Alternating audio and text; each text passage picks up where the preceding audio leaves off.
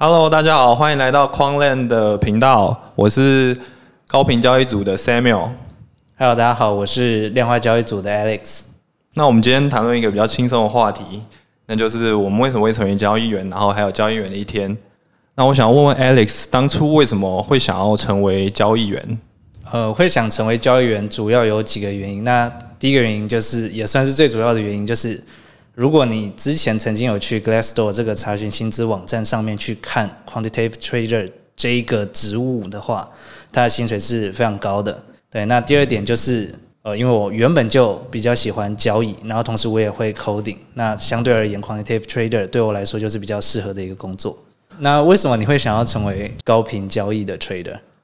对，因为我其实自己本身对 coding 也是很有兴趣，然后我其实是很喜欢从资料去分析一些不一定是市场上的情况，我也会去看其他，例如说，呃，以前曾经做过的就是在文字上面，然后你去分析文字的资料，去做一些翻译的工作。那翻译，你是指文字探勘吗？，对文字探勘方面，文字探勘方面的研究。那我我就是喜欢从资料来去看出一些里面潜在的端倪，这样对 隐含的资讯在里面，对就一般平常人不会发现的一些事。对对对。那为什么会当 trader？其实跟 Alex 也很类似，就是你在 Glassdoor 上面查嘛，quantity trader 啊，甚至是高频交易或是 alpha researcher，那些薪水真的是相当的不错。而且我认为啊，想要让你的资产继续增加的话，其实当 trader 是一个很好的，训练吗？。对，很好的一个训练。所以你的意思是指，假设就算因为你 coding 能力很好，你直接进去软体科技业，那你可能年薪三百万、五百万，对，但你可能觉得说你没办法工作一辈子，你需要对学会一套投资方法，这样你才可以自己理财，是这对对对对，个概念吗？没错没错，对。那其实我们两个蛮像。对啊，对啊。好，那我想要再问问 Alex 啊，其实市场有很多啊，有 crypto 啊，也有传统市场。那为什么会选择在 crypto 这个市场呢？哦，我自己嘛，我自己其实过去的话是比较接触一般的传统金融市场，像我之前也有做过台指期，那当然也有一些像恒生指数，然后美股等等。对，那自从我进到 crypto 这个领域，开始知道这件事之后，我就去研究一下，我发现它的整个市场是非常适合进行量化交易的，因为第一个它时间就是二十四小时，然后一周七天全年无休，然后再加上它不会有所谓跳空情形，那同时它波动度又更大，所以我就转身投入这个领域。哦，哎，那你你之前有做过像是传统金融这方面吗？有啊，我曾经也有做过传统金融方面的研究。那我也是做台湾股票，那时候是用一些像是 TA lib 相关的技术分析来交易这样。那那你那时候是用 Python 吗？还是就跟现在一样是用 Rust？哦，那时候还是那时候根本还没有 Rust？Rust 好像是二零一八对那时候2018才出的。对我那时候根本没有用 Rust，就是直接用 Python，然后做一些回测。当时就对交易其实蛮感兴趣的。对，了解。那当交易员需要具备什么样的技能？然后当交易员很难吗？我想问问 Alex。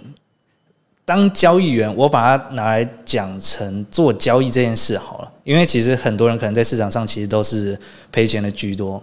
那专业的交易员跟一般的可能散户，他们自己看一些筹码或技术分析去做哪里不一样。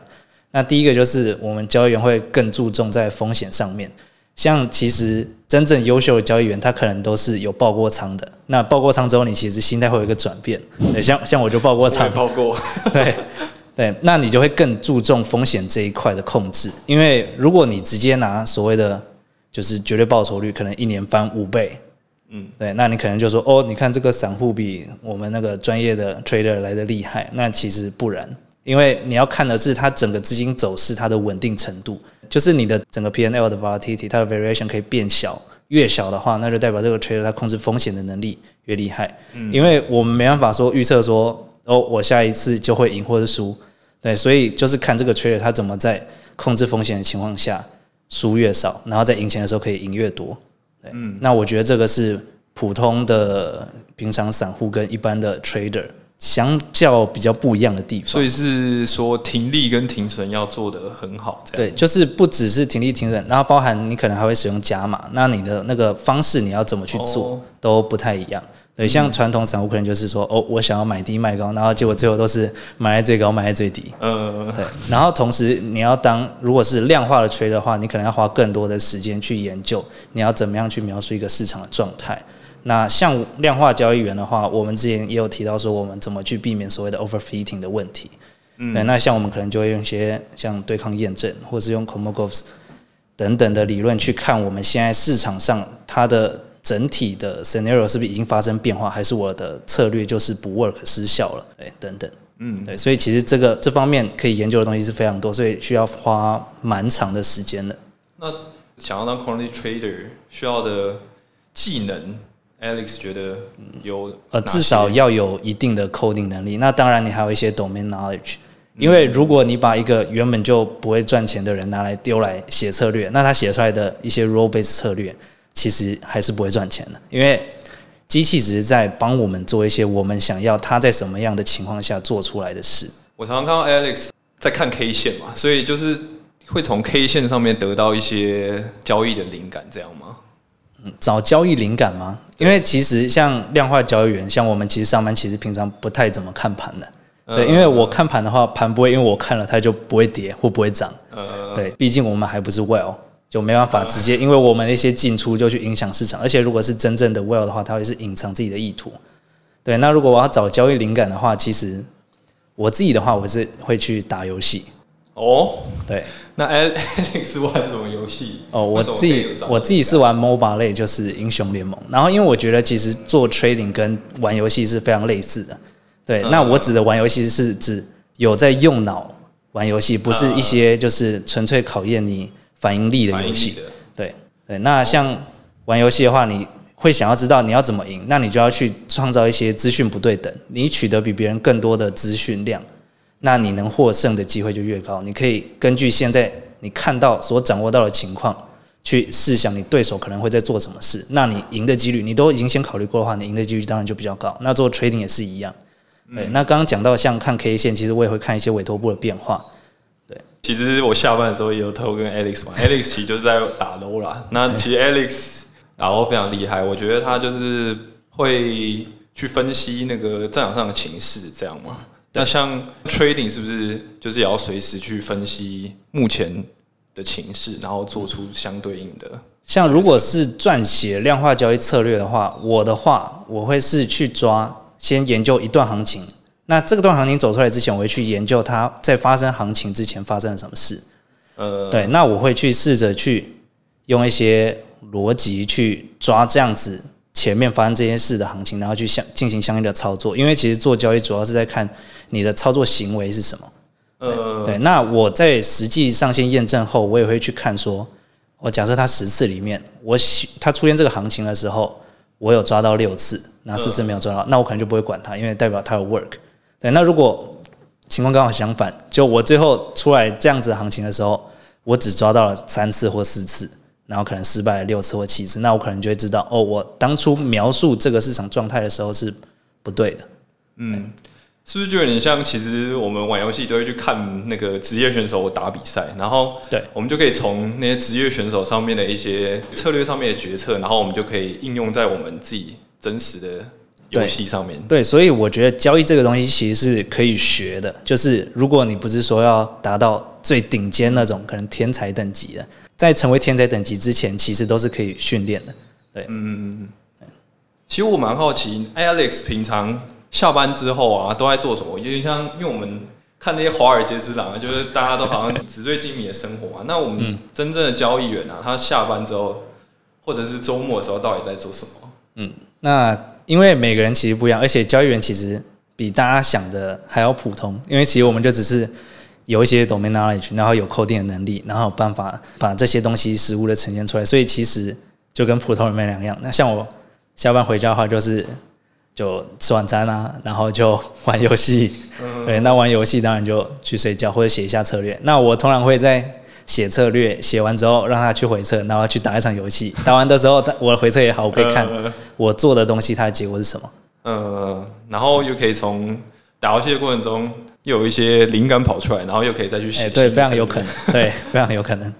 好，那其实如果我在玩那个 L O L 的话，就知道其实 LO 有一个战机网的东西，嗯，就是 OPGG 对 OPGG 战机网。其实我有时候在玩的时候，就会喜欢去看战机网上面，例如说它的 T one、T two 角色是什么，然后我就会去就会去选那些角色，那些角色就是目前胜率非常高的角色。那其实我跟观众简单介绍，因为可能有人没有玩 low，那 OPGG 它就是一个网站，它会网罗就世界上各个伺服器它的数据。嗯对，然后它会把各个数据都统计起来，然后呈现在网络上，然后它同时也会根据不同的阶级，就游玩玩玩家他强度的不同去进行分析。那你就可以看到，就算是同一个角色，那他在不同等级的人手上表现出来，他的数据会怎么样？嗯，对。那其实我觉得交易也是一样，就是你可以去收集大量的数据，例如说像链上的数据啊，或者是其他市场上面的数据啊，然后你借由这些数据，其实可以对于你总体胜率的增加，其实是非常有帮助的。对，所以你是怎么样去激发你写高频交易模型的逻辑？呃，其实我有时候也会看一下 K 线，然后去找一下我可以从这些 K 线中萃取出什么重要的特征，对 feature。那我们这些重要的特征就可以拿去给模型训练。那模型训练出来之后，如果它的表现有增加，那那其实我们找的这个 feature 就非常重要，就是符合你的预期。就你可能去挑这个东西，你觉得它可能会 work，但也可能不会 work，那你就让模型去进行 training，然后最后就来看结果是不是符合你想。所以其实这个也算是一种 role base 吗？也可以算是 rule base，因为其实资料真的很大量。高频交易来说啊，你没办法说你每一个单位，如果三十 ms，你全部的资料都倒进去给模型做训练嘛，所以你一定要经过一定的筛选。那这个筛选就是要靠一些 domain knowledge 下去做筛选，用人的淬炼，让机器学习起来更有效率。简单来说是这样。OK，对，没错没错。好，Alex，我想请问一下，你平常除了打游戏之外，那你有没有什么精进自己，就是交易啊，或者是找灵感的方式？你有没有什么其他方式？哦，我自己的话，我除了就打游戏之外，我其实会去看一些国外的网站。国外他们的风气是比较就是愿意分享对。如果是在亚洲的话，主要是偏向哦，我要留一手，我不能让别人知道，对对。那通常的话，国外的网站可以找到比较多，你可能在就是亚洲网站找不到的一些交易上的想法。那你当然你需要自己去进行回测。除此之外呢，偶尔闲暇时候会去看一下盘，对，去研究说它这后面发生什么事。那像最近的话，就我们大家都知道，在二月二十四号的时候有发生一个大崩跌，然后二月二十五号有一个超级 V 转反弹。嗯，对，那那个时候其实我自己是很想做首单，对，因为那时候我有去看它整个市场的走势，那我觉得既然都公布这个要发动战争的新闻了，然后有就有超级大的黑线，就往下下跌 K 线，但是它没有想象中那么深，对，那就代表这个时候其实是有很多城市单是被触发做空的，对，那这个时候我就会进行右侧交易，因为通常做城市交易，当然也有也会有一些策略是做左侧交易，那右侧交易还是比较多，就我个人来说。对，那我会去看说它有没有走回一定的程度。那同时我也去看它的委托部。那那时候我观察到的委托部大概就是它上面是挂很多卖单，就想卖的人他其实都挂在上面。那买单反而相对稀少，但这个时候它价格是往上走。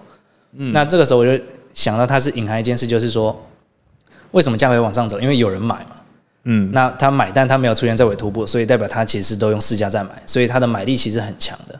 哦对，那这个时候如果他最后上方卖单撤掉，加上前面不空单的策略，他去停损的话，就会一波直接大喷发。对，那那个时候我是觉得他可能会冲到四万一，但是事实结果是没有冲到，这就是因为这人没办法预测嘛，我只能抓个大概。对，就抓那个 V 转这样。对，就是做首单的话是可以同时兼顾很多事情，就你的弹性非常高。那机械化的好处就是写城市交易的话，它的好处是它不会让你受到情绪的影响。嗯嗯嗯，它不会因为说哦，我前一笔输了很多，那我现在就不敢下单等等。嗯，那 Sarah，你平常会有什么方式去找灵感？就可能看什么或查什么网站吗？我平常其实就会会去看那个 Investopedia，就是一个分享他们一些投资基本的一些观念。对，但是它它这个网站其实蛮特别，有一些有一些观念，它其实讲蛮深入的。例如说，你在高频交易，你想要成为一些更进阶的 maker 的话，你可以去跟一些交易所合作，变成一个 designate market maker。那这样的话，你能够拿到的费其实是负的，那对于你的交易其实更好。就有点像 Bybit 它交易所，如果你是挂 limit 单的话，你其实是会有手续费返还的。对对对对，类似这种。然后，如果你的手续费是负的话，基本上你就挂个单。你如果是高明交易，你有办法预期未来价格涨跌的话，那只要你一吃到单，你其实就是已经是赚钱了。对，所以这就是在你可以去，因为你有更多的优势，那你可以善用这个优势，让你在获利的时候，就你进场的时候，你就已经先立于不败之地。对，没错，没错，没错。那我就是非常喜欢看国外网站，就刚刚 Alex 说的，国外的人就是比较开放，比较喜欢 Open Source 这种东西。像 Coin Glass，我觉得也是一个非常好的网站。对，然后我我我有时候会去看它的那个有一个蛮特别，就是 Funding Fee 嘛，他会把各家 Funding Fee 都列在上面，然后再来是说，它还有一个很特别的功能，就是它把各家的 Order Book 合成的一个 Order Book，然后你可以去看，就是综合各家交易所它 Order Book 的真实的情形。我觉得这会比你只看一家交易所更。更具有更具有整个完整性全局的观察性。对全局的观察性，没错，对对对。因为如果你是一家可能比较小家的交易所，那你其实可能交易量它的流通性就没有其他大交易交易所那么好。那你这个时候你用同样的标准去检视它的时候，它可能就有一些 bias，有一些偏误，让你造成错误的判断。对对对，没错没错。了解。Alex，我还有听说之前有人 CS 打很厉害，然后还可以去当交易员，这个是什么样的情形啊？哦，因为像过去传统金融的话，他们主要都是手脆居多，在量化还没这么盛行之前，那你如果是手烂交易的话，你需要的其实是非常高的专注力，你就是你不能专注力涣散，所以有些公司他们可能招人的话会用像打 CS 强战这类，那你如果打得好的话，你最后就可以晋级。那当然他们还是会有一些其他的考验，不是说你打得好，呃，你就可以去当成为交易员，对，因为这其实本质上还是两件不同的事。他只是希望用这件事情来看你的专注力到底够不够。那由于现在都是量化的的交易员比较多，对，那第一是因为量化交易员他比较容易训练，那他的东西也可以保留下来，可以进行模组化等等。对，因为首单交易员他可能哦，我学完了，找到一些东西，我就跑回家自己做了。学的都在脑袋里，这对样。对，那当然量化交易员就比较不需要说有非常高的专注力，但是通常啊，我们在写课的时候还是非常专注的，因为我们那个时候就是在 brainstorming。嗯，对。那 Alex 在交易上，你有没有什么其他撇步可以跟大家分享？哦，我可以分享一个，就是前面好像讲说，哦，我们城市交易就非常厉害。哎，但是其实城市交易，因为它是人写的，只要是人做出来的东西，那它就一定有缺点。所以其实我之前有写过像这类吃其他城市交易的豆腐。嗯嗯。对，像是过去如果有做台子期的人都知道，台子期其实有上下五档，然后它的开盘时间是早上八点四十五。嗯。那我就会在大概九点四十一分的时候开始去观察它委托部。九点四十一，对，四十对，因为九点四十一到四十五分之间呢，如果它这个现在的价位是在一个整数区间、整数关卡，然后同时它委托部有挂单，那在四十一分到四十四分之间，这些挂单有被吃掉，那它就代表它是一个真空期。那在九点四十五分的时候，其实包含像三分 K 的城市交易策略、五分 K、十分 K、十五分 K、三十分 K、六十分 K 都会同时去动。对，那我就可以在它前面用更优的价格，因为它有非常高的机会去所有城市在一起执行，在九点四十五分的时候，对，这是他他们城市交易时间的公倍数，哦。对，然后因为整数交易又是通常很多人会去关注的一个点，对，所以这些东西就是我会先去想对手可能怎么做，对，那我怎么做才可能会去赢，对，那我就去吃这一点豆腐，那我就是吃完一段就跑了，对，那其他后面如果就算再继续喷或继续跌，就都不关我的事，就是我只会专注在我需要抓到的东西，哦，对，是这样子的概念。其实好像大家散户大家部分都喜欢挂在整数位，对不对？对，因为整数位对人来说就是非常有吸引力。嗯，对，像七十一，你可能就会想说，哦，如果它到七十就撑住了，对，嗯，然后或是六十五等等，就是某个倍数，人对这种数字会非常有一种着魔的特性。嗯嗯嗯，像我们高频其实也有针对就是整数位做一些特殊处理，因为其实整数位就是大部分散户喜欢挂位置，那那边其实会有一些额外资讯这样。对，然后城市其实也会，因为城市他们可能会去为了去除浮点数，然后为了让它的价格不要那么敏感，它可能会让它的数字去做一些调整，所以这方面会有影响。那大家都这么做的时候，你就要去找有机可乘的地方。嗯，对。对，那当然交易上的一些 tips 其实还很多，那之后可以再分享。哦，那我们这部影片上的时候呢，其实我们 QOT 已经发布了。那大家有没有去 Mint 呢？那有的话，欢迎在底下留言跟我们分享。那我们今天的节目就到这边。那请订阅、按赞、开启小铃铛，持续关注我们节目。那各位的关注是我们持续进步的原动力。拜拜。